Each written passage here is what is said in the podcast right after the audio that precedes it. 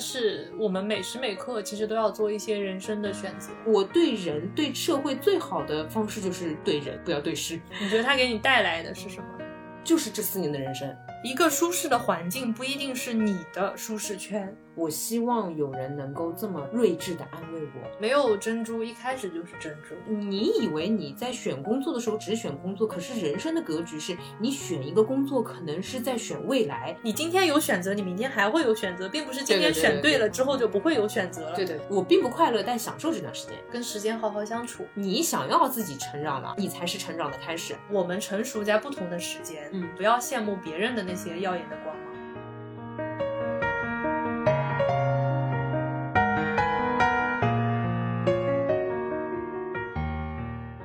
家好，欢迎来到新一期路人抓马。这里是对事情更有耐心，对困难也越发乐观的悠悠。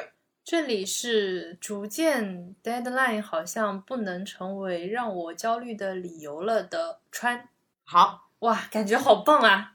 那我们先来感谢欧诗漫的赞助。还有就是，好像听开场白，我们两个人都变强了，也是源于欧诗漫对我们的精神层面有了一些赞助。有欧诗漫在三八节点的时候发布了一个珍珠视频，不知道大家有没有在社交媒体上面刷到过？嗯，它是一封珍珠爷爷的回信。嗯。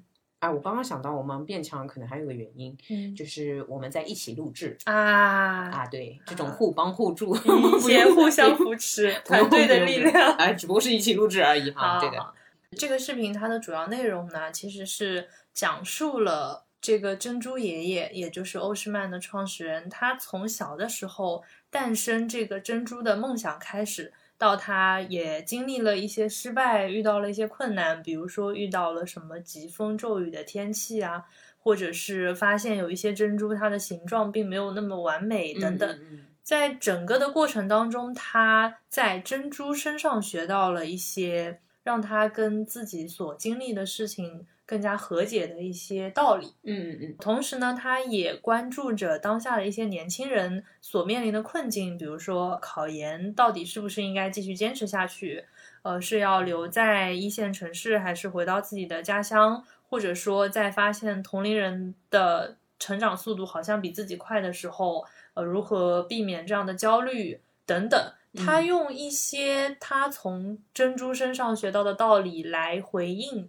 这些比较迷茫的女孩子们，嗯嗯，整一个视频可以称为是一封她的回信。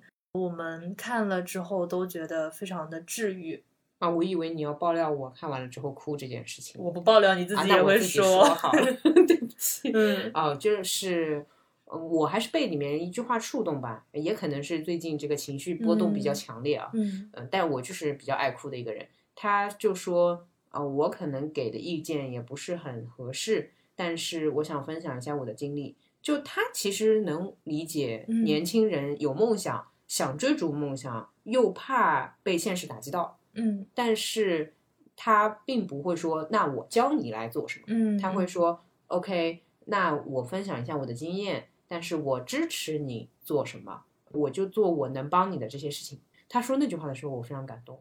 就是我希望有人能够这么睿智的安慰我啊，就不是那种把自己的道理和经验强加到你身上，因为这样很有可能就会引起逆反心理啊。对，嗯，而且他是有实战经验的，他是追逐梦想的。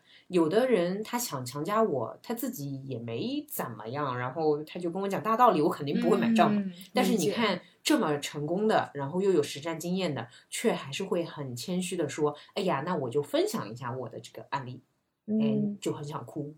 呃，好像大家也不会这么 厉害，让人觉得很感动。对对对对对。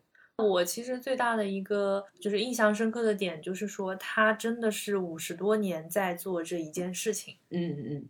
让我想到很多那种深根可能好几辈子，呃，不不是说深根好几辈子，就 是很多那种家族。就是好几代人都在深耕一件事情，就是那种很匠人的精对，神我想到了寿司之家族，啊，啊就是那对，让人觉得非常有魅力。有，然后他其实还在里面讲到，因为珍珠成熟它是需要很长的时间的嘛，嗯嗯他强调了一个慢慢来的哲学。嗯，就是我觉得在当今社会，这个什么都争分夺秒，就已经哦，今天还看到一个人说是嗯好想要九九六来休息一下，就好想换一份九九六的工作来休息一下，哦对哦，就是好卷，但是、哦有道理，对吧？对吧？嗯，是是是。那他这个慢慢来的这种哲学是可以反卷这些力量的，就是为什么要去九九六的工作里面休息，我们就不能找一份 like 九六五的工作？哦，嗯你给我接下来一个月不上班提供了指导，我安排一个作息，就是嗯九九六是休息，嗯，剩下的时间我在工作。好，今天不剪播客了。好，离谱。嗯，然后还有一个比较意外的就是，嗯我其实一开始点开之前，我会觉得这可能是一支广告片，嗯但是嗯看完之后发现它更像是一个回忆录加微电影的感觉。嗯嗯，对对对，，他就是一个年长但是很谦卑的老爷爷的视角，然后在嗯关注着一些年轻人的生活现状。首先，他不会觉得你面临的问题很简单，他不嗯会有这种傲慢。嗯其次就是他会告诉你，让你意识到你的问题是可以去克服的。嗯嗯嗯然后我也因此去研究了一下欧诗漫它整个品牌的发展历程。嗯嗯嗯他真的是从他的珍珠梦想开始，有一步一步，比如说他开创了人工培育珍珠的先河，嗯并且他从一而终的做这样一件事情，到现在也一直是还在延续着跟珍珠相关的研究。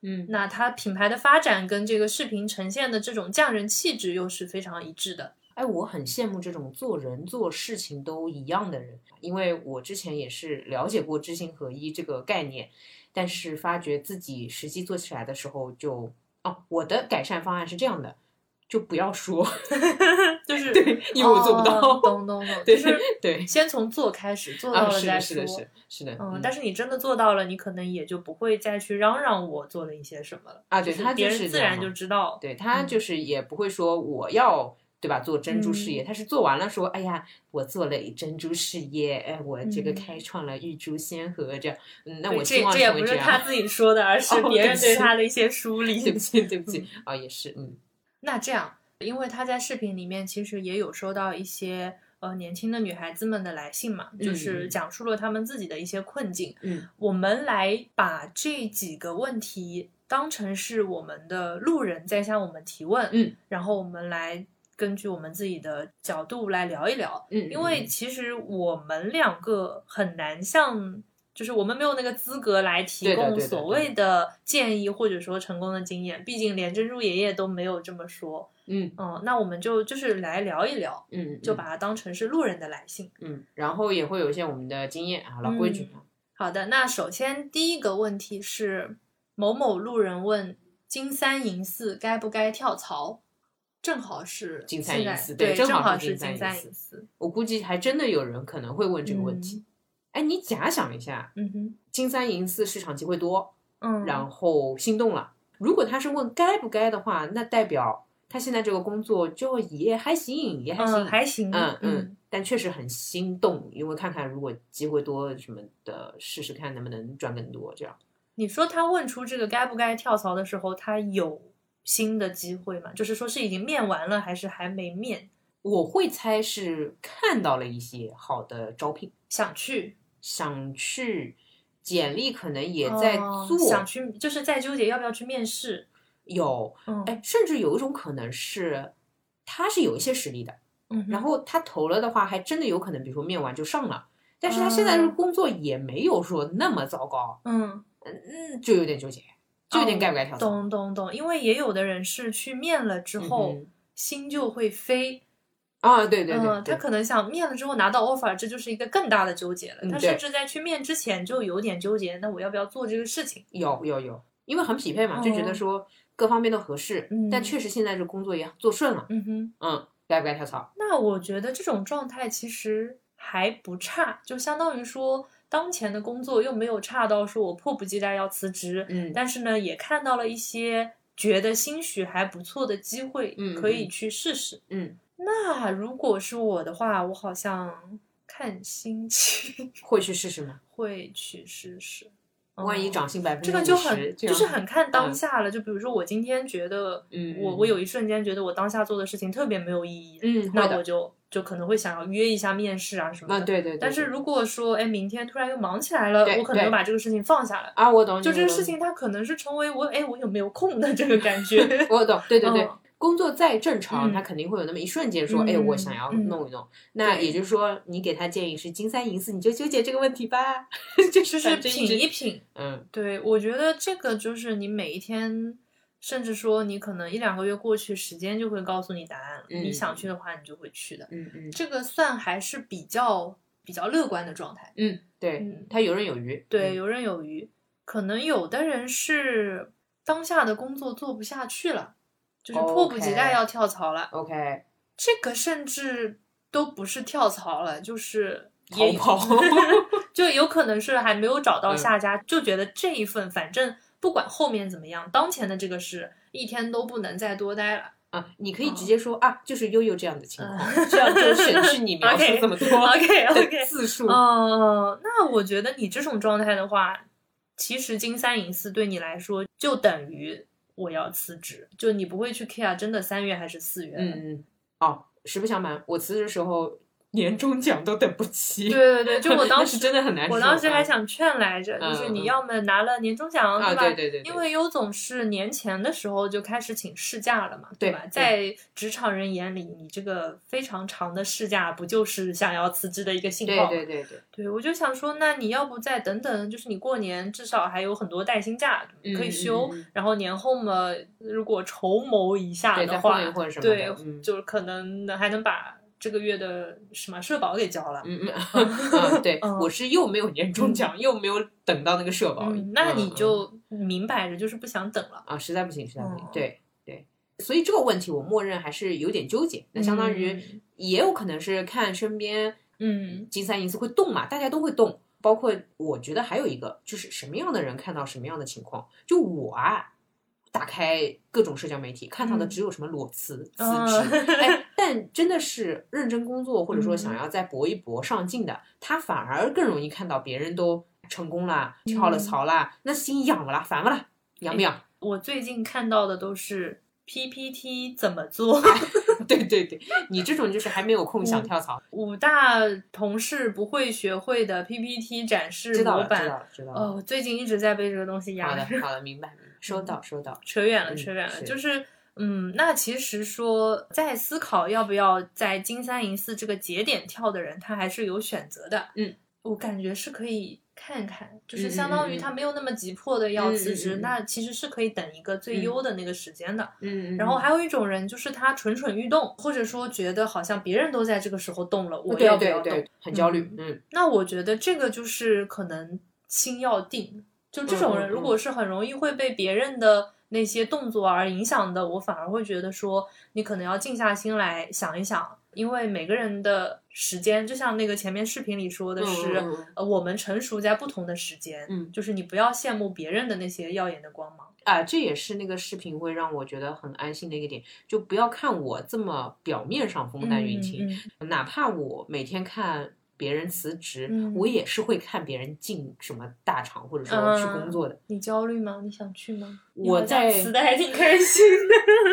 我在努力的用珍珠哲学安慰我自己啊啊，或者这么说吧，那这也是我为什么看到那边还是哭了的原因吧。哦，就是心里深处还是会担忧一下的，对对对对，嗯，但是一看到这么厉害的珍珠爷爷都说啊莫着急，那我就嗯哎这又安心了，就无所谓啦。理解嗯理解，就确实是因为现在很多的焦虑都是别人在卷，然后我要不要卷？我其实不想卷，但是我又怕别人把我卷走了，啊，对对，所以就很难受这个状态，对我怕我嗯最后工作找不到，嗯就会有一些自我怀疑啊，对？吧对吧？因为以前一直说的是不进则退，嗯那也就是说不往上跳，你最后是属于你现在这个都没有，嗯，那我就可能会卡一卡。确实挺焦虑的，听你这么一 说 你是不是突然觉得做 PPT 这个事情太简单了？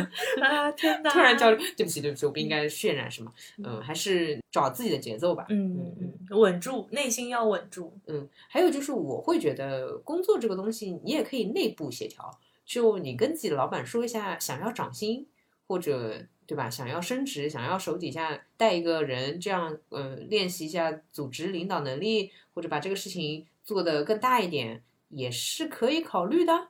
嗯嗯争取一些自己成长的机会。我觉得这个也可能是属于自己的时间吧，因为有的人可能不是通过向外求，或者说向外发散，换一个环境来提升的，他可能就是通过协商讨论，哦在原来的基础上不断的迭代。呃，可能哎，我觉得你我我就是这种 get 到你了，啊就其实你的这个点不是说金三银四该不该跳槽，而是说嗯到了某个特定的点之后，你自己去推动一些改变。呃对你想要什么嘛？嗯对。那我可能看看我公司里面内部的要不到，我才嗯想别的办法。我的话是公司里面没有一个工作我会做，我才离开的。对不起，救命！你们你们 HR 是到底在干嘛？抱歉，抱歉，我确实看了一下的，不然我会转岗嘛嗯。理解嗯理解理解，嗯有道理。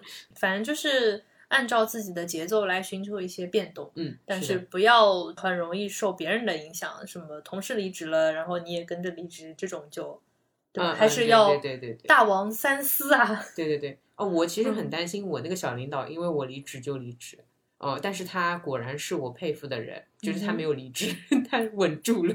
嗯嗯对。那你会失落吗？就是没有你，他也还待在这个哦，没有没有的，嗯。嗯，不失落的原因是他每天还在跟我抱怨，懂 了懂了，那他确实还是维持在他原样厉害的，。那厉害的。好呀嗯好呀，嗯，那这个就差不多聊到嗯这里。嗯，嗯下一个问题，好，下一个路人的提问是：回到小镇的舒适圈，还是留在一线城市漂泊？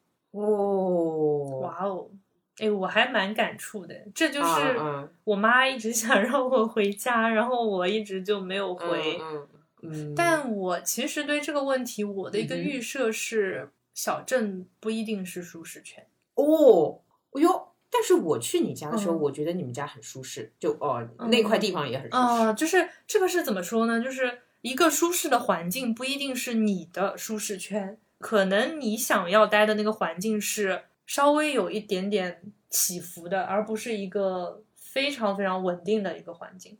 啊，可能我嗯适合你们的小镇，哎，怎么回事？嗯啊，嗯好，理解你的意思。嗯嗯所以我会纠结的点就是说，我能确定那是一个舒适的环境，但是那到底是不是我想要的环境？我懂你，以及。我到底是我想要什么环境？好这绕口令。呃，这样的，嗯你可以直接把你的贱骨头 这个情况说明说出来哎，这样大家都懂就是我是贱骨头，我想要在嗯就是叱咤风云的环境，或者嗯嗯风云莫测的环境当中生活，这样可以让我茁壮成长。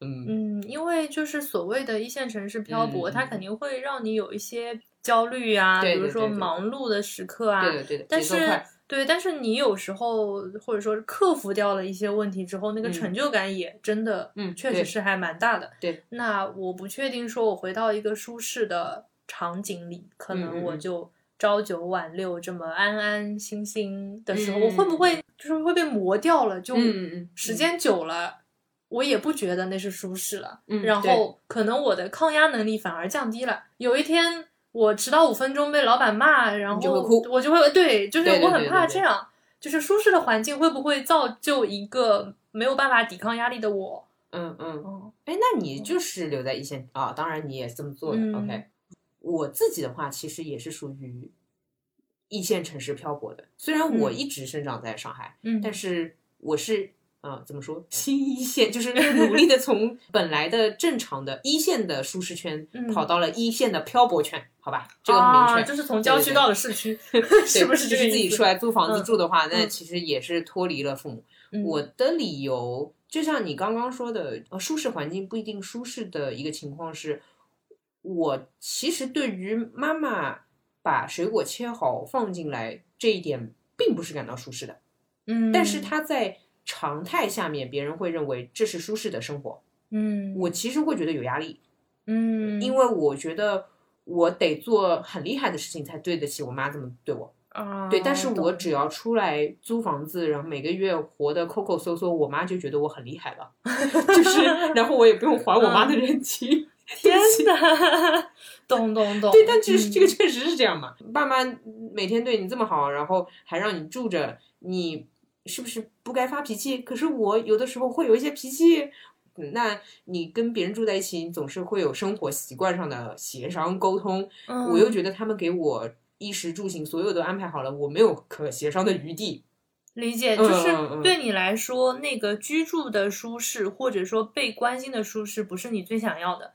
你想要就是自己可以控制一些事情，这个才是你所认为的舒适。对，而且我会觉得跟市场更有的协商，比如说、嗯你想要更多空间，OK，拿钱。嗯但是跟父母其实你也不需要谈到这么死，嗯，但是你想要一些什么东西的时候又不怎么行，你得看他们脸色啊，或者他们愿不愿意之类的。嗯我就会觉得这个的操作范围太诡异了，它不嗯。像你直接面对市场，比如说租房市场或者买房市场或者工作市场，你可以谈条件，我有什么，你给我什么，你可以很严厉的、严肃的去争夺你想要的东西，但你跟父母就得哄，我觉得哄有点 累，嗯嗯嗯，是这样一个感觉，我觉得这个点其嗯。实是，就是他的那个题面是回嗯。到小镇的舒适圈，还是留在一线城市漂泊。嗯我不反对舒适圈这个东西本身，嗯，但是你要首先确认小哦镇是你的舒适圈。OK，我理解，我理解，对，就是其实可能就像我们前面说的，比如说你的平静指数是八十分，你的嗯。风浪要求是二十分，嗯。但嗯减下来你可能是个六十分平静的地方，嗯，这个是你的舒适圈。但是嗯小镇它可能太舒适了，它可能是个一百分的舒适，嗯，客观的舒适不是对于你来说的舒适圈。对对对对对。哦，对了，嗯说到这个，我想过我以后什么时候回到父母身边，嗯，大概四五十岁的时候，我可以很轻松的哄得动他们的时候，呃，我觉得嗯那待在父母身边我很舒适的。所以这个所谓的舒适圈，我感觉其实不光它是一个地理的环境，嗯它可能也有就是工作习惯，对状态，然后包括说身边的朋友，嗯呃对吧？那比如说小镇这个氛围很舒适，工作压力小，但是我的朋友都在上海，嗯，对对对对对。那其实这个方面来讲，它就不是我的舒适圈。对对，所以其实这是一个你需要思考自己真正想要一个什么样的环境。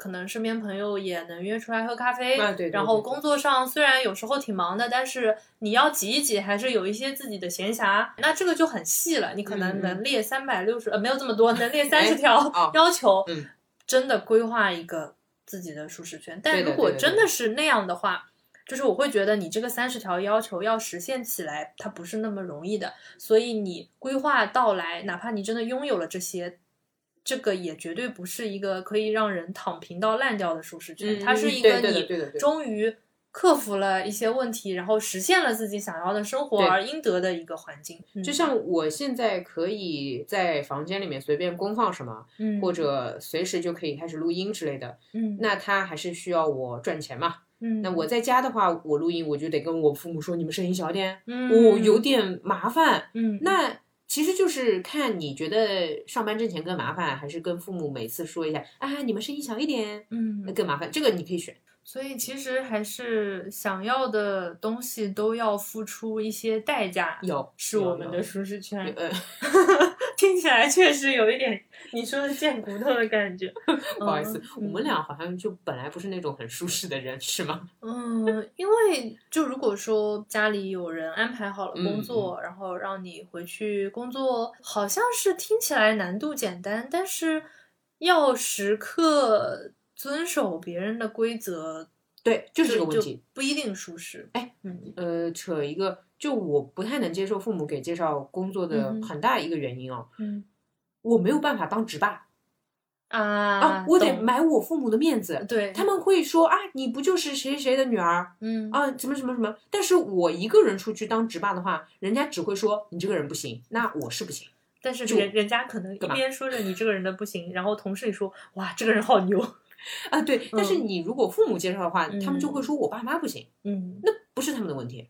嗯，这个就像是你拥有的一切其实都暗中标好了价格，你回到那个舒适区，其实你已经交付掉了更多东呃西。，对对对，嗯所以我就不太能呃，但还好在我爸妈也没有太厉害啊，嗯，对我没有这个纠结，我没有这个纠结。嗯嗯所以就是所谓的选择也好，嗯真的是没有什么绝对的舒适跟不舒适的，嗯而是嗯说我们自己在一步一步的感受自己想要的东西的过程当中，嗯，让我这个选择变成最后我可以真的是得心应手，或者说舒舒服服的待在这里的理由。没有什么选择是真的好和坏之分的但是我们可以让我们自己的选择变成那个对的。嗯，对的，就像我出来租房，那我的生活肯定会有点麻烦，嗯你得做饭，然后你得嗯自。己洗各种东西，你得处理家务，但是我可以学做饭，我觉得我现在做饭跟我妈差不多好吃，对不起，哦 哎，我这两天哎爆炒蔬菜会稍微多加点油了 两年之后，你该不会开始开餐厅吧？私房的嘛，不会不会嗯不会，私房菜。不会，我还是不太会照顾别人，哪里有你们处女座有服务精神？好吧好吧，呦，客气了，客气了，客气了。嗯，好呀。那我要问了，你什么时候回到你的小镇？不可能，他一辈子都不舒适吧？哦，我跟你嗯说，我为什么四五十岁啊？嗯，我四五十岁的时候，有很大可能，嗯，就现在这个情况来看吧，还没结婚，呃没有小孩儿，然后你们好吧，舒适啊！对不起，对，然后你嗯看你们有的结婚了，有的有小孩了，那没人陪我玩儿，我就会去陪我爸妈玩儿。哦，哎，而且那个时候总不至于再催婚了吧？啊，那么也有点钱了，对吧？嗯四五十岁肯定有一些财富积累，哎，带着我们爸妈出去玩一玩，或者待在家里玩一玩，然后我跟我妈轮流烧饭。哎，你刚在讲这个的时候，我脑子里突哎然跳出来的一个概念是，好像我们还没有那么厉害到可以选择自己要不要回到，或者说去到某个地方，就是回到舒适圈了，而是我们要非常。就是时时刻刻都朝着一个方向走，才能让自己一直处在可以追求舒适圈的路上。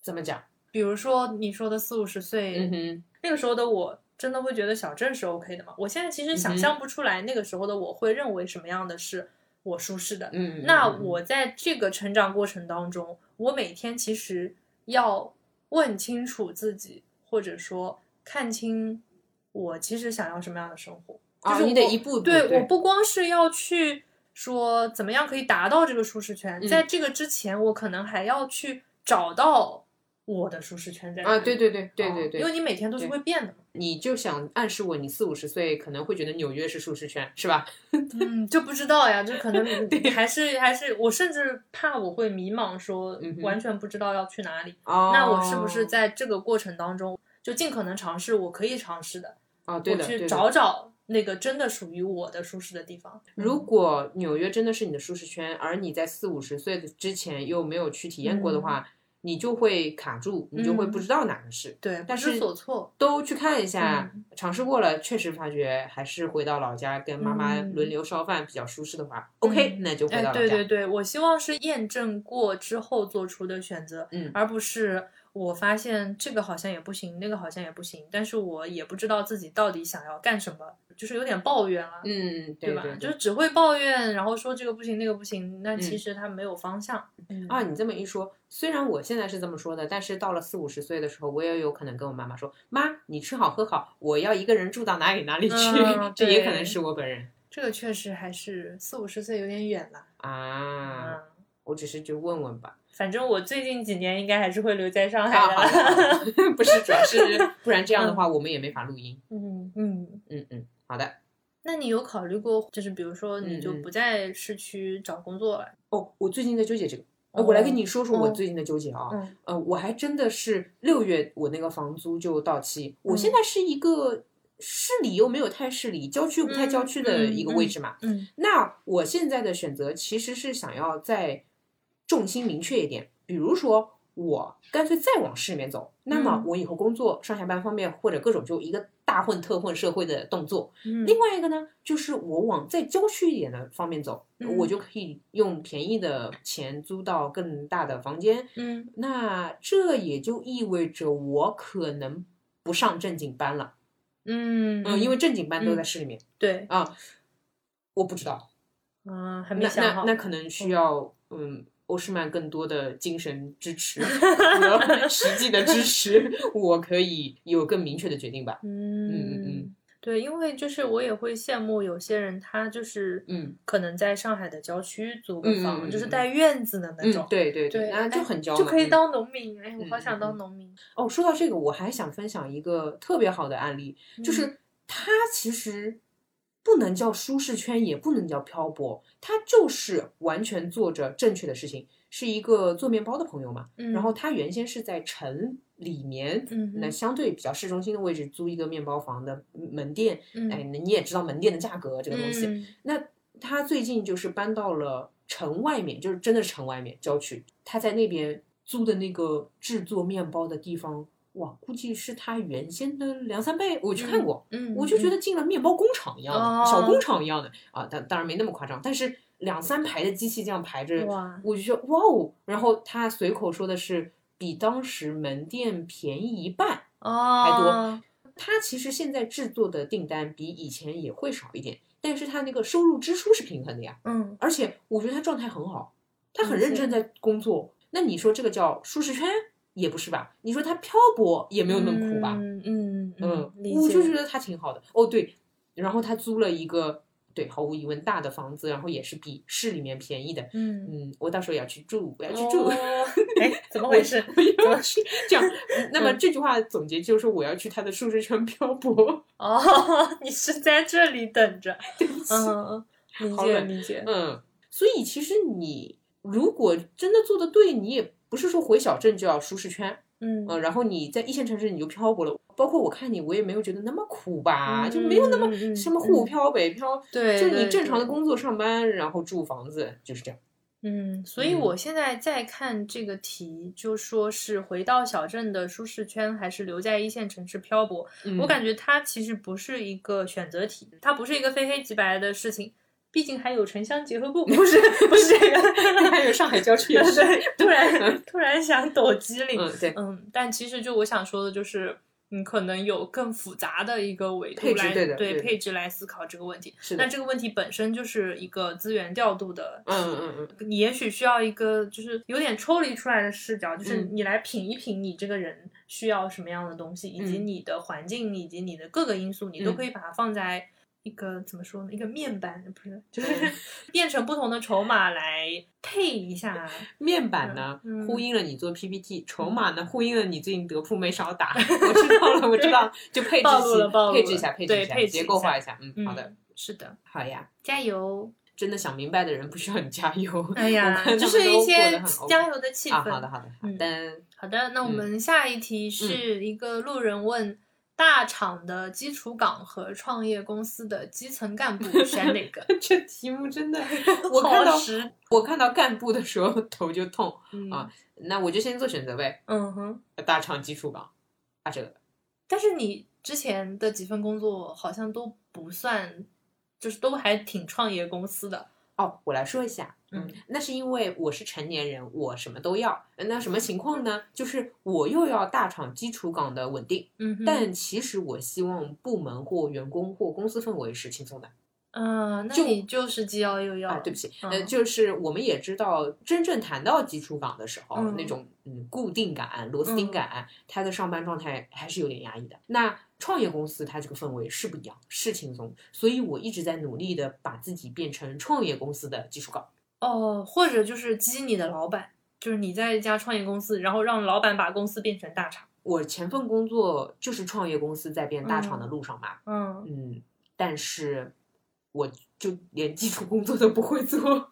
啊，你被他的这个嗯职业转向给嗯，对对对，甩掉了。对对对对对对，这，对的。嗯但是我想一想啊，如果就是我前份工作的公司，嗯它的呃发展领域仍然是我擅长的话，我很有可能就会因此变成技术岗。而嗯由于我认识那些同事们，所以我那个氛围应该还是创业公司的氛围。啊，嗯理解理哦解。，这么说的话，这也是我为什么一直想要待着，就不太能离职的一个原因。嗯但最后还是因为就你不能白拿工资啊，你这个就是于人于己都不好啊，嗯也浪费你自己的时间嗯，就算了。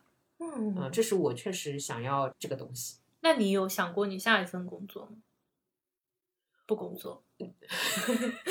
哎，这嗯个，哎呀，就是我发觉哦，我真的是说嘛说想要找大厂基础岗的，嗯哼，但是这个岗位哪里找啊？我在招聘网站上都不太能找得到。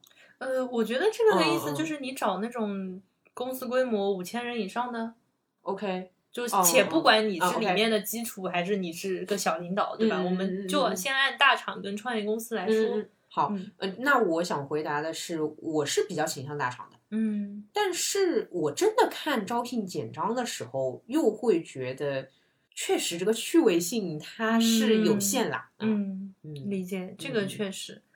我是刚毕业的时候去了创业公司，嗯。第二份工作就是现在的工作，算是还比较大的企业，可能一两万人吧这种。嗯嗯我当时为什么会这样呢？是我前一份创业公司融资失败了，嗯，行行，呃，然后我有一点那种 PTSD，哦，对哦，呃，因为我们嗯当时那个创业公司它是融资到了第几轮，然后就失败了嘛，就是一直融不到，融不到，融不到，融不到。就没钱了。呃，但我其实是在他宣告破产之前，就他遣散之前，我自己离职的，哦，因为那个很压抑，那个气氛很压抑，就是大家已经没有那股劲头，或者说那个氛围是好，今天也要努力，今天也要去为了公司的发展出一份力，嗯而是大家都在苟延残喘，就是感觉公司也在苟延残喘，大家也在苟延残喘，哦然后你的那个。干活的尽头嘛，就是我也知道我现在在做的这个工作救不了公司，对每个人都觉得我在做的这个工作救不了公司，就这个气氛很绝望。嗯，懂。然后那个时候一开始其实算是跳槽，我们有点回到了第一题，也可以讲一下。嗯一开始是跳了槽，嗯然后跳到了那一家，我去了一天，我就啊裸辞了。啊，你就是非要都体验一下 对，哎两天体验两种辞职。啊，两天体验卡，第一，我后面找工作，我嗯就是想找大公司，我就想说，总不能哦找个大公司也给我倒闭了吧？我就觉得我好像你牛，嗯哎，我好像觉得我职业运不是很好，嗯当时，嗯嗯嗯然后就找了个大公司，现嗯在快五年了。嗯，挺好的，挺好的。哦，我会想大厂基础的这个点，可能也是受你影响。那毕竟嗯我看你工作就是在做一些自己会做的事情，对吧？嗯嗯，呃我会很羡慕这个工作内容会，但是。呃，说实话，如果真的用智商去思考这个问题的话，在创业公司也能找到自己会做的工作，所以我可能还要再多考虑自己的维度。那但我其实真的是一个对上班有点不上心的人，就不太会好好思考这个问题。包括我之前的跳槽经历也都是很快的，接近于盲选。有两三个 offer 的时候，我直接哒哒哒选掉就，上班懂了，而且都是无缝衔接。所以我这次也有点想要花时间慢慢思考一下自己要干嘛来着。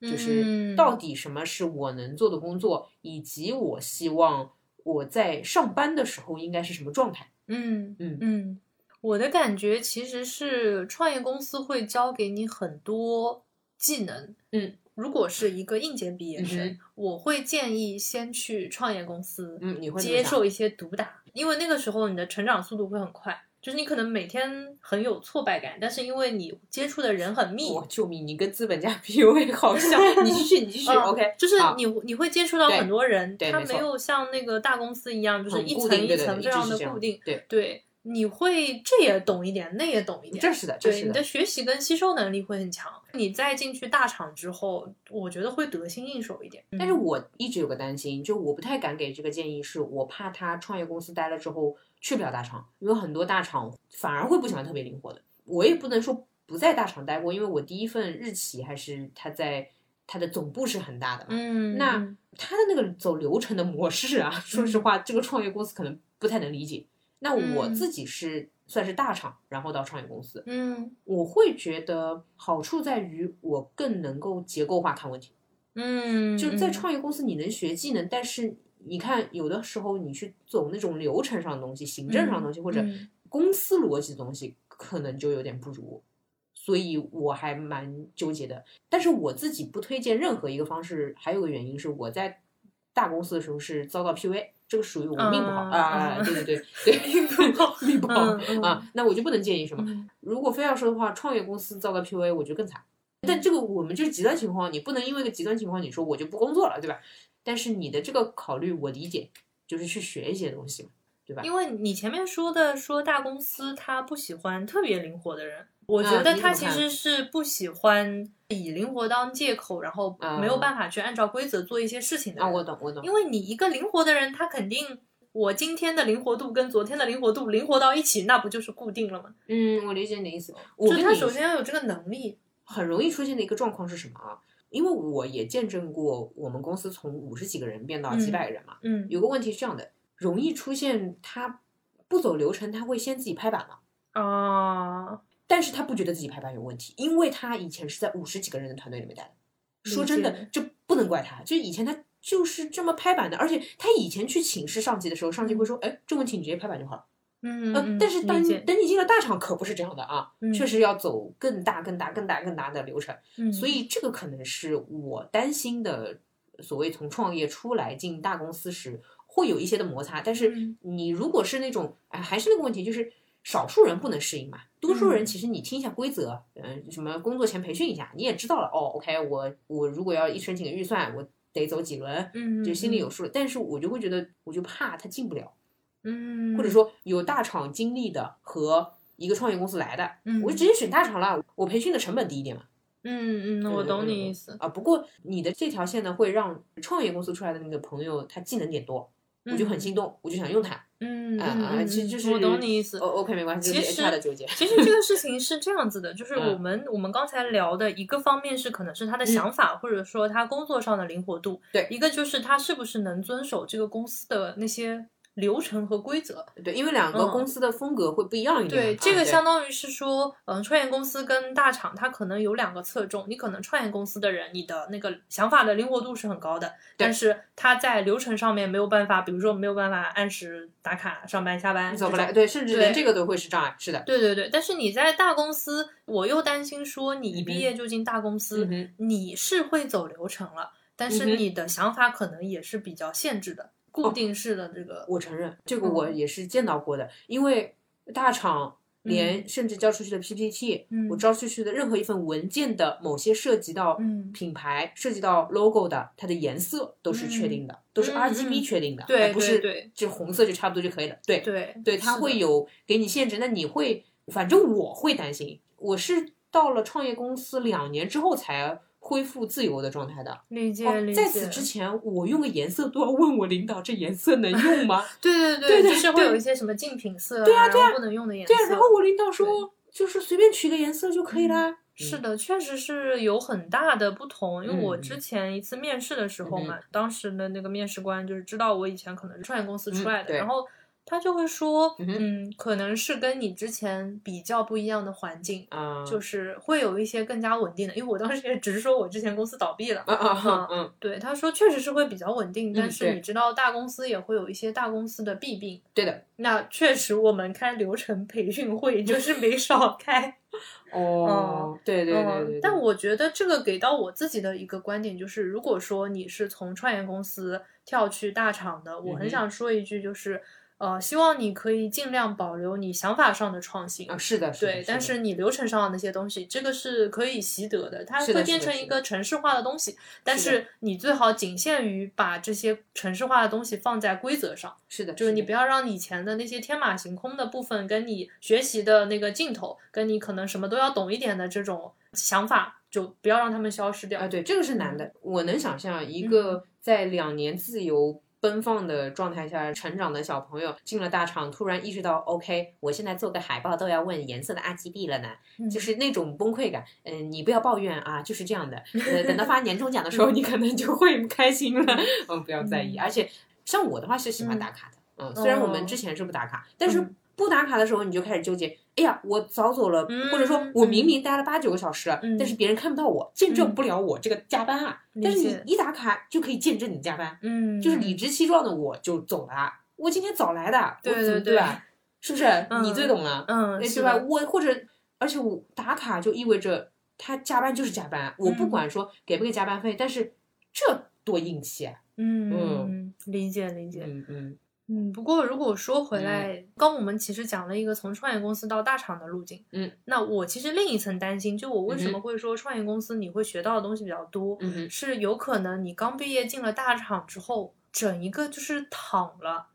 我比较担心这个。哎，你你这么一说，我跟你说，大家都去大厂了，你知道为什么吗？嗯，能躺啊，对呀，呀，多开心啊！瞧你说，是呀，但是你 躺了之后，就是啊大公司，我觉得它虽然是对人的容忍期比较长，就是它有耐心可以慢慢去教你，是的，但是它也不是慈善机构。如果它单纯是慈善机构，它就不至于能做到这么大的规模。嗯，它总归还是有脑子的，就是你可能只是三年时间，你觉得自己躺得开开心心的，嗯然后你如果这个时候被裁了，嗯，嗯那你其实就没什么竞争力。是你一个三年经验的人，你要再回到创业公司从头开始，你自己心里是很难接受这个落差的，嗯，而且可能你的薪资水平啊什么什么都会有一个比较大的对，因为如果你是嗯。大厂进创业公司，那要么进管理层，但是他对你的要求会高一点。对对对对，嗯。我有遇到过是创业公司出来。带着一些很多想法和各种技能去了大厂，然后又学习到了大厂的那些结构化的思维，一些向上向下管理的方式，最后又回到了创业公司，直接当中层，啊，感觉是一个非常顺畅的路径。我身边好像，因为我第一份是大厂，嗯，然后我在创业公司的时候也会看到大厂进来。嗯，怎么说？其实核心还是你自己得学，但是我承嗯认，在大厂要学点东西的话，技能上的学的可能不多，因为嗯螺丝钉嘛，因为你只要做好那个那个部分就可以了。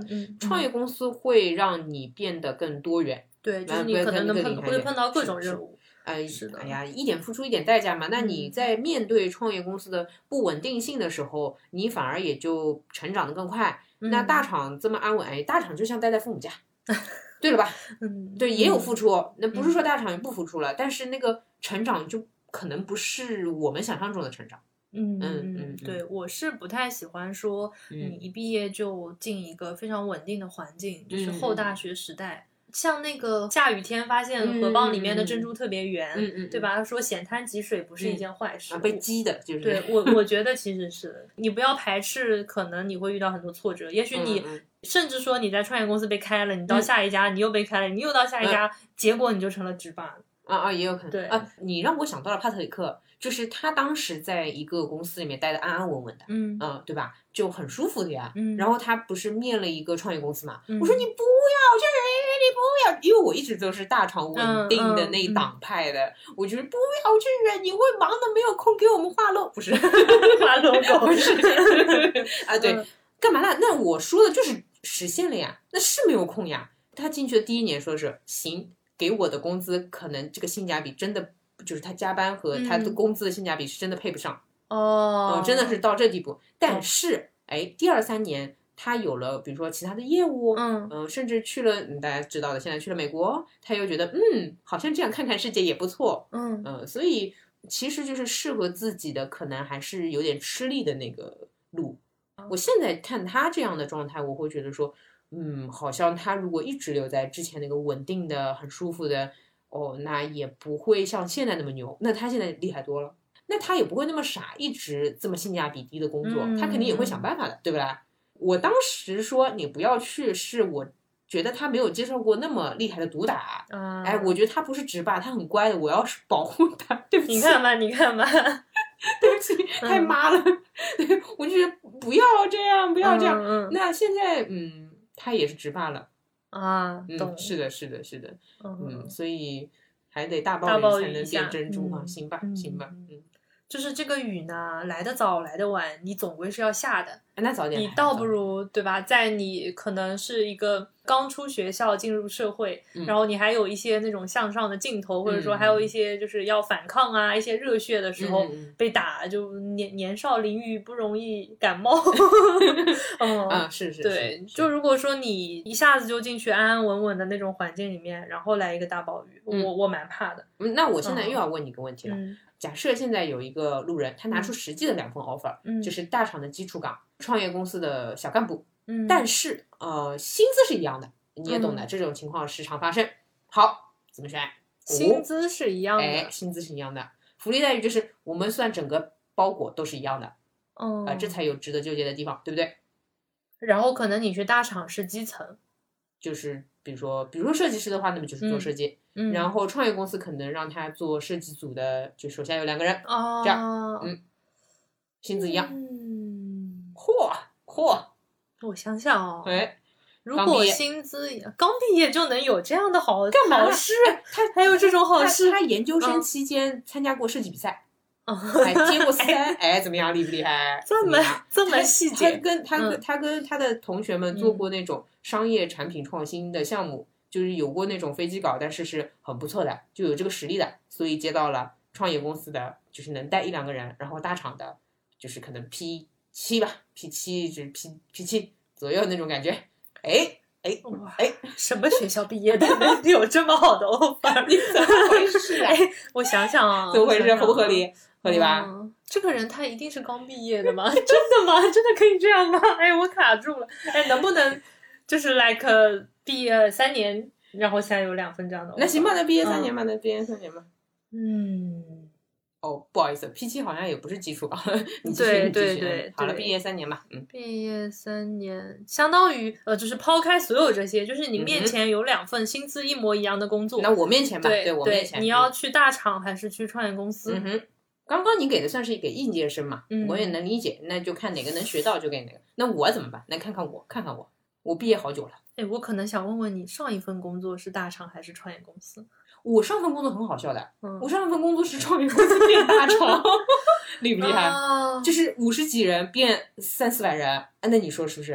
就那你在变大，那你 offer 里的那个大厂是你那个 level 吧？一两万人，那你那个 level，那去大的没去过。哦嗯哦哦体验体验嗯，OK OK 对，我觉得是可以都体验一下不同的环境，你就对吧？因为你如果说你前面出来的也是一两万人的这种公司，嗯那你要既然出来了，说明你肯定嗯。觉得他身上是有一些弊端的，嗯。那你就换一个规模的去体验一下。那你如果是呃，like 五十人到一两百人，那嗯。我觉得还可以去更大的地方学习一下。嗯好，嗯。哎，我还有个极端问题，我非得问出个一二三，嗯。就是假设又是应届毕业生啊，嗯嗯嗯嗯，他的大厂工资更高，嗯。创业公司嗯小干部工资低一点，然后创业公司小干部我只能说给你两个实习生，好吧，不能更多了，因为你刚毕业。但是你确实是，比如说硕士、海外那种很厉害的，大厂就是基础岗。那这个创业公司凭哎什么？他拿什么东西争？啊哦，嗯所以你搞了半天让应届生去创业公司，你还是要钱的，钱是至少到位的，对吧？创业公司啊一般的薪资应该哦，会更可观、啊哦，对对对对，我懂了，嗯我懂。就是假设出现我这个情况，也没得嗯好讨论了。嗯嗯，我理解理解理解。嗯，因为一般我觉得大厂它其实是会有一些福利，就是会给你画一些未来的饼，比如说你两年之后能有什么。对吧？奖金这对些，对它其实就是一个长远的。嗯然后小公司的话，它会承诺给你更好的福利待遇，嗯但是你要承担相应的风险，就是公司倒闭的风险。直接嗯来钱，对对对，一个是放长线钓大鱼，一个就是你当下有多少是多少。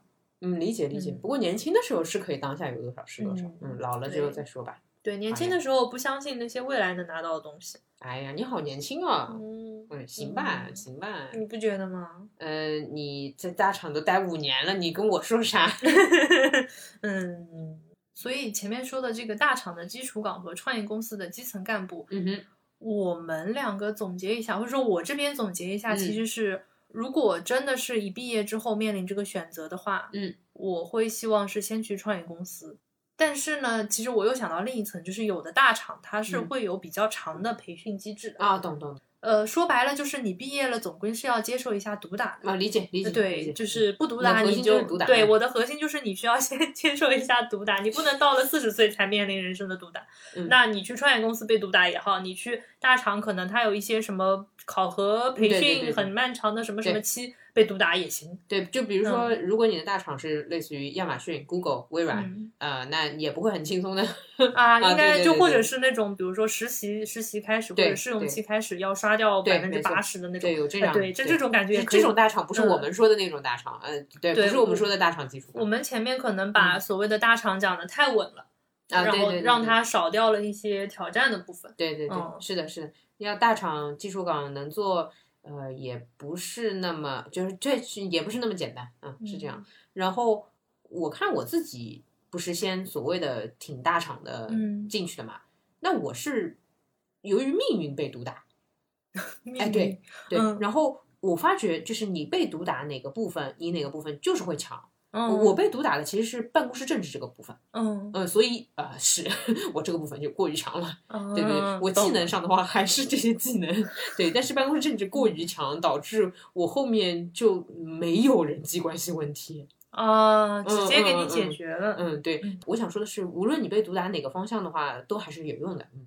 但其实你跟我的观点还是一样的，就嗯是你要被毒打。是，虽然“毒打”这个词，我其实平时不太喜欢说，但是它能够代表你在整个生活过程当中遇到的这些挫折，或者说我们以珍珠来类比的话，它就是一颗石子在成长的过程当中被慢慢的磨练、慢慢的淬炼，最终才能变成珍珠，否则它就永远只是一颗石头。嗯，但我，哎呀，对别人总想就是守护，就是怕大家小朋友那么惨，何必呢？啊所以其，实是这样，嗯。就是说，我们不是说要鼓励大家去被毒打，而是我们想要表达一个，当你真的面临到一些问题或者困境的时候，心理上不要那么不要觉得没希望对，啊不要觉得很绝望。对，嗯，对对对嗯，挫折本身不是好事，但是你在挫折里面成长起来了，那就说明它也不是太坏的一件啊，事情。对对对，这个看你，你要有智慧去解决这个问题。嗯呃，所以如果你正在被毒打的话，你还是要想办法解决这个问题。嗯嗯，对。对，不要就是被打打打死了。哦不是，我当时就差点，嗯，嗯，我当时就差。，点我很担心自己破罐破摔。嗯，嗯，好呀，好呀，那我甚至想说，嗯注意自己的情绪，嗯，及时求救。要的要的。哦嗯，我是向人求救的。嗯，嗯理解。嗯嗯，感觉重新走了一遍职业发展道路。唉，怎么办呢？哎，你到这个岁数会思考未来吗？不会，你只会想明天的 PPT。呃，我 PPT 写完了。那你不需要明思考明天了。嗯我想想，也可能是当下的生活让我觉得还行，嗯，就是有烦恼，但是没有大问题。嗯嗯嗯嗯。嗯我自己的话，其实有一点那种感觉，就我之前那份工作算是工作了四年多，近五年，就两年的时候，嗯我会出一个故障。嗯我好像现在的生活节奏就是每两年会出一个故障，嗯，那像这一次的两年故障就大一点，就直嗯接没工作了。嗯呃，我是很享受，我并不快乐，但享受这段时间，嗯，因为啊，这故障真大，大的我 满意了。怎么回事？因为越大的故障转折越大呀。那双子座肯定是会想要一些花擦擦的变化的。哎，这就像游戏里的那个通关礼包，嗯哼，那对啊，对，就越难的关卡，你那个通关礼包就会越豪华。那是啊，嗯嗯，所以就现实点来讲，你现在没工作了，你直接找一个工作，那反差，那体嗯验就很爽。你如果骑驴找马的体验，就会只是焦虑嘛，只是换了份工作而已。理解理解理解。然后就是前面这样聊下来，比方说一开始我们聊要不要辞职，要不要跳槽，嗯，到要回到小镇，还是说留在一线城市嗯当个漂，或者说你是去大厂还是去创业公司？就嗯我感觉下来，真的是我们每时每刻其实都要做一些人生的选择，这个选择是永远都会存在的，它不嗯可能说是我今天选了我就一劳永逸了。嗯最紧要的就是说，不要去怕选错。嗯，你今天有选择，你明天还会有选择，并不是今天选对了之后就不会有选择了。对对对的。所以就是，嗯、我想想，选当下觉得最正确的，然后去尽最大的努力走下去，或者说你真的意识到自己选错了，你及时调整。我其实会觉得对错你，呃，很对错你印证不了，对你也感受不到。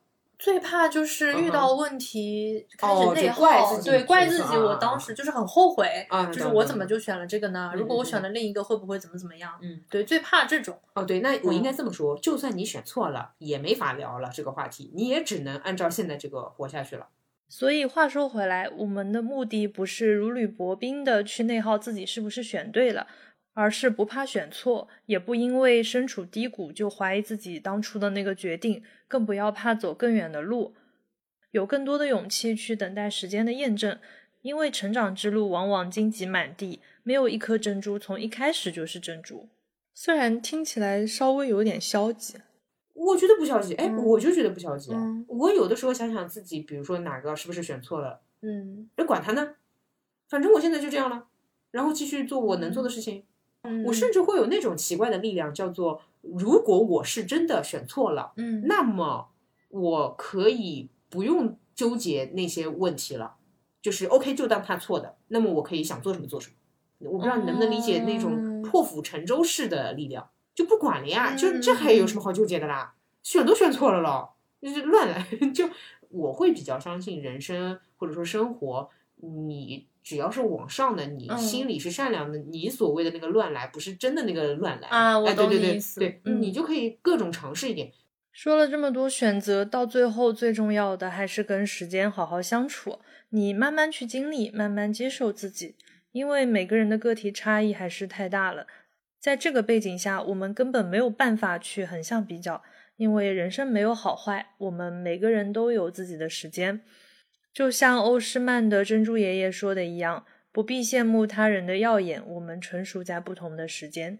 那我问个问啊你说题啊，你的从毕业之后吧，嗯到现在可能五六年的时间里面，嗯你有后悔过什么决定吗？这个我前两天在跟我小领导聊这个事情，嗯就是我不是前面四年都在做自己不会做的工作吗？嗯但是我意识到一个问题是，可我认识了他们呀。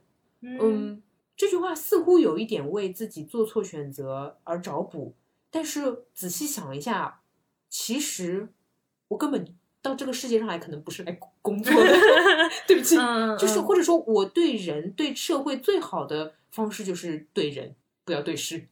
我也想过，我说，哎呀，我干嘛当初不找一个就是我会做的，就是贼会做的领域或者什么你知道吗？我想想，我发觉，哎，其实我也没有会做领域。嗯你 那不然我这不嗯，如果我要真有会的，我现在不就应该工作了吗？我这不迟迟没上班，一个月没上班了，理解理解，有没有种可能就是嗯我不会工作？就是你可能在看起来好像选错了的过程当中，嗯其实你找到了你更适合的地方。对对对对嗯对，就是你以为你在选工作的时候只选工作，可是人生的格局是你选一个工作，可能是在选未来。那嗯你想啊，有的人可能是通过工作认识自己的伴侣的，嗯，那你说你这工作选错了吗？啊，我懂你这个意思。其实 你是在这个工作当中找到了你觉得最宝贵的东西。对，所以就是说，我在做这个选择的时候，因为很局限嘛，嗯因为我只能看到这个。比如说我找工作的时候，我只会看工作，那工作进去这个公司里面，你会认识谁，你是预判不了的，嗯所以嗯你只能判断一下大概的感觉差不多就行了，就可以上班了。但实际上，那可能我在下一份工作，嗯呃，包括哎，我第一份工作不是接受毒打嘛，嗯，但我在第一份工作认识了你，哦，你是第一份工作认识我。对，那那我到底上不上的哦第一份工作呢？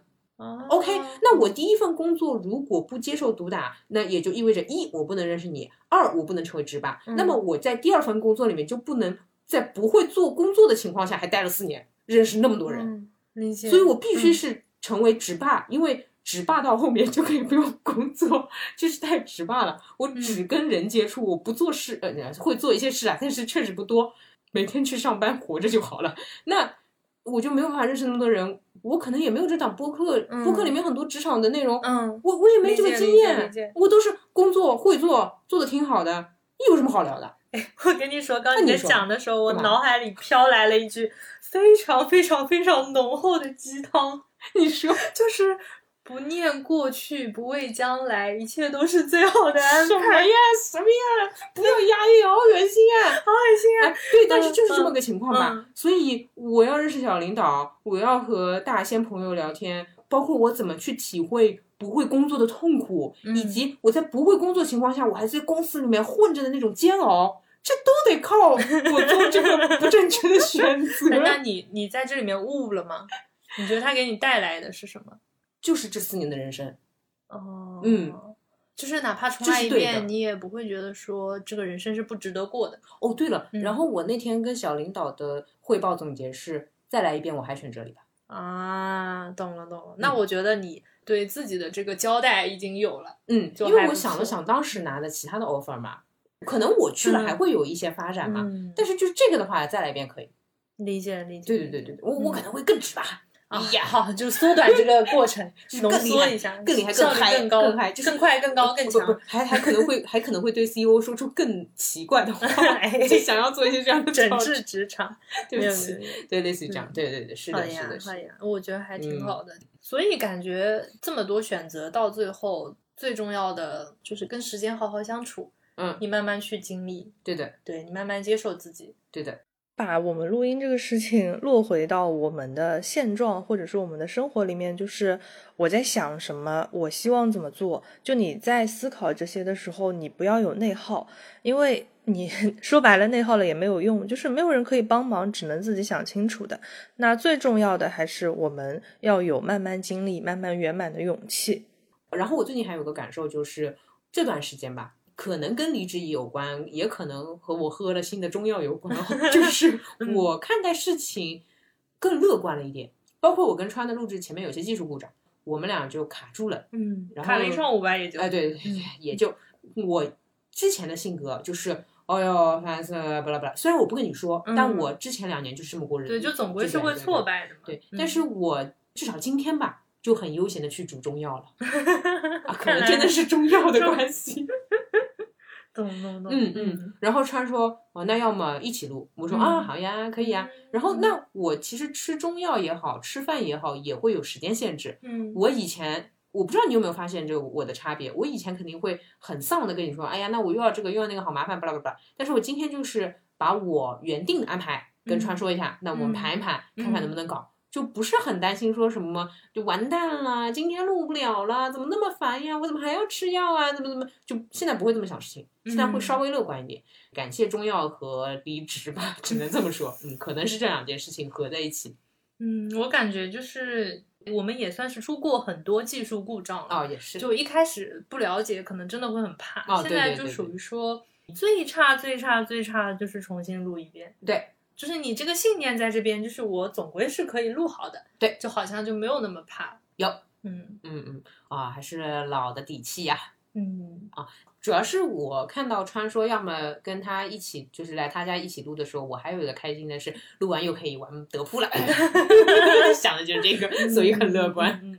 最差最差也不怕这句，可能不是我最近的主要状态。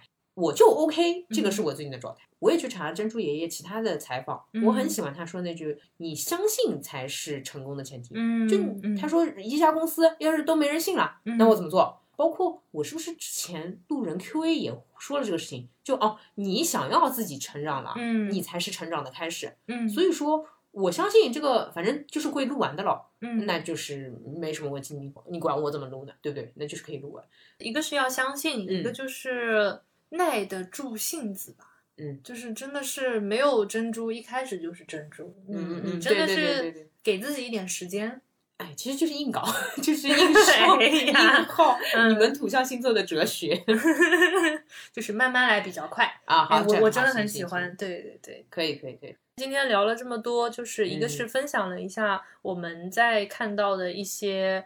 就是我们的很多听众，或者说视频里面呈现的一些女性的困境，嗯哼，想借此也分享一下我们自己的感受。嗯，呃，虽然我觉得因为每个人的个体差异很难去借鉴的，但是万一比如说有情况比较相似的，也我反正讲出来也算是一个案例嘛。嗯，也还是要感谢一下欧诗漫对。本次播客节目的赞助，嗯，以及我觉得他们这个视频真的是很治愈，就是说你永远会面对不同的选择，但是你要有那个相信的勇气，你时间长也好，短也好，你总会变成珍珠的，你总会 OK 的，嗯。然后我其实还有一个感触比较深的点，我之前看背景资料的时候嘛，我是有搜到说他们在九五年成为了。联合国第四次世界妇女大会的指定产品，嗯，像二零二三年，也就是十多年，快二十年了，嗯，他们那个时候提出的以行动谋求平等发展与和平，在今年的三八妇女节这样的一个节点，他们的这个视频让我觉得是他们的一些行动，好像不单单是。可能作为品牌层面的一些口号，嗯，但是真的像这个老爷爷一样，他五十多年专注着做一件事情，也只为做好这一件事，然后把自己大半辈子从珍珠身上收获的感悟写成了一封回信，这就给了很多女孩面临到低谷期时不知道怎么做选择，或者说，呃，我随便说啊，对比别人成绩不好的时候啊，受到困难，什么考试失利，跟周边的人产生矛盾，觉得时差不一样的时候。不如看看这个珍珠爷爷的回信。他告诉我们，浅滩积水不是一件坏事，反而可以把珍珠养得更耀眼。那也希望大家都能慢慢经历，慢慢圆满。每颗珍珠都会有长大的日子，这不妨碍你们最后是会发光的。我觉得是，就是使命和口号再响都不如说把你的情怀真的落到实处来看到我们这个社会上的群体和年轻人。嗯嗯，我觉得这个是让我感触很深的。啊，果然符合你那个标准，先来个嗯十年再说。那不止这么些时间了，嗯对对对对，那好，我们也落实一下，比如说先做个十年的播客，嗯，今年是第三年，哎，我们啊马上三周年了，对吧？太酷了，我马上三周年了，嗯耶！而且还有七年。呃好的，嗯好的，好的。那我们今天这一期，呃，三周年之前平平无奇的一期普通的播哎客，呦，哎呦，嗯，就先录到这里了。非常感谢大家的收听。嗯如果你有更多想说的、想听的意见或者建议，也可以给我们发微信，嗯或者说是写在评论区，或者是给我们写邮件。嗯我们的邮箱是 dramaboy at 幺六三点 com。如果你收听苹果播客的话，欢迎给我们打一个评分或者写一条评论。好，那最后就是祝收听这期节目的女性路人妇女节快乐！哎，不收听怎么回事？不快乐啊？不收听，他就收不到我的祝啊福。对不起，对不起，嗯，我还以为你格局这么小，没想到你只是个逻辑狂啊，对对 对对，那就是祝祝大家妇女节快乐啊！那请你收听，好，谢谢。嗯，嗯好对，没有啦，那好呀，啊嗯，那就拜拜啦那我们。这期就聊到这里啦。好，哎今天是可以当面挥哦，手对，我们俩今天，是当面挥手的，嗯耶对，好，再好见，的，下期再见，拜拜，拜拜。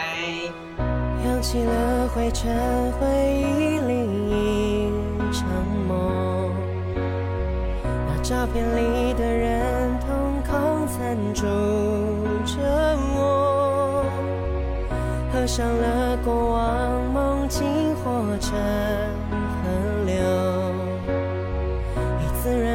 身旁真实中的脉搏。生命来到窗前，不吭一声，领走了我们。谁为情所困，谁为爱牺牲，谁比谁深刻？当时奋不顾身伸出我的手，看见了轮廓就当作在聊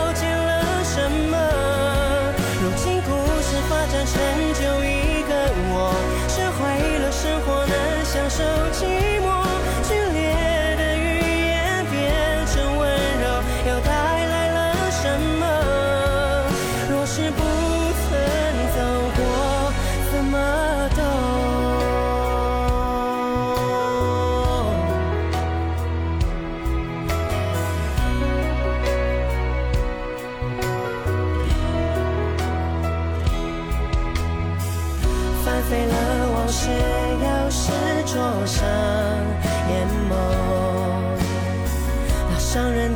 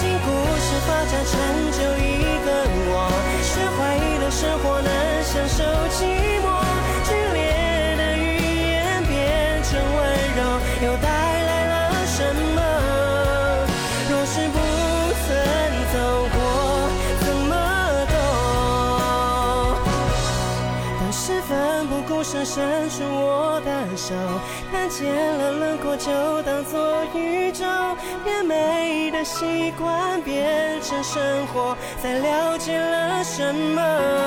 如今故事发展成就一个我，学会了生活难享受寂寞。